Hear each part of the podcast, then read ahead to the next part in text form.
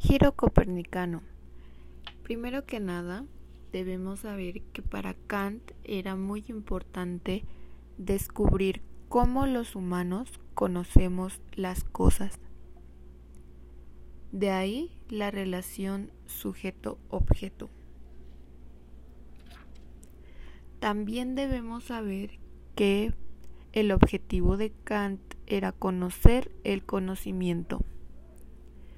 El giro copernicano es el cambio de perspectiva que le dio Kant al objeto sujeto por sujeto objeto.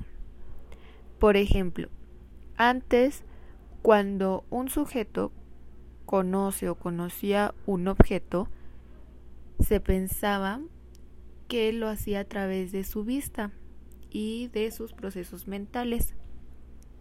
Pero Kant cambió eso, cambió la relación a sujeto-objeto.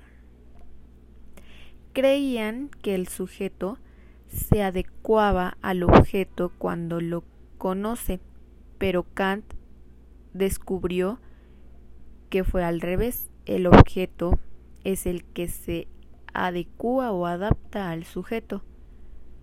Se llamó giro copernicano por la importancia del cambio que hizo Copérnico.